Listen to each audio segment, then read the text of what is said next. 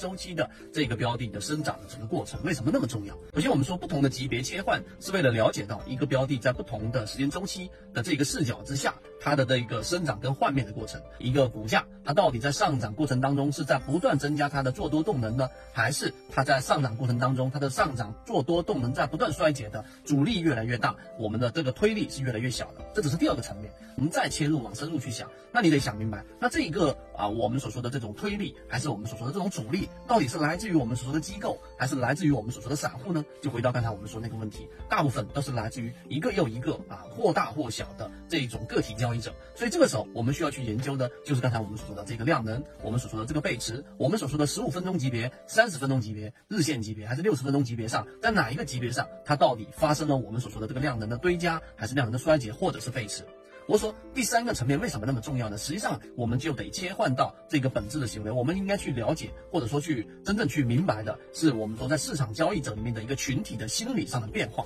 也就是说，这个心理上的变化来自于，例如说上方的阻力是来自于前面那一波高点的时候，大部分的散户交易者其实是被套了百分之十、百分之十五的这一部分筹码它不动，为什么呢？因为大部分交易者在亏损达到刚才我们所说这个位置的时候，是不会轻易把股票给卖掉的，套着就套着呗，反正我也不着急用这个钱，所以这个就会成为上涨过程当中即将被抛售的这个。筹码，它也是我们说上涨过程当中所显示的主力，所以你会发现，我们提供给大家圈子当中有效模型当中的这个背后原理都是一样的，我们要去了解的。我们要去剖析的，并不是所谓的庄家，而我们要剖析的是，在不同阶段、不同位置的筹码，它到底的松散程度，到底它其中我们说的这种群体心理，到底是待售的，还是我们说死拿着不放的？这里就再延伸啊一点出来，就是我们说散户割肉模型为什么那么有效？那是因为在一波快速的调整过程当中，我们看到股东人数大幅的减少，百分之二十、百分之三十，甚至有一些减少到百分之四十。那这个过程当中，我们又看到下跌是加速的，是放量的，所以这个时候就代表着因为恐慌，其实当中至少有。百分之三十、百分之四十的散户是把手里面手里面的筹码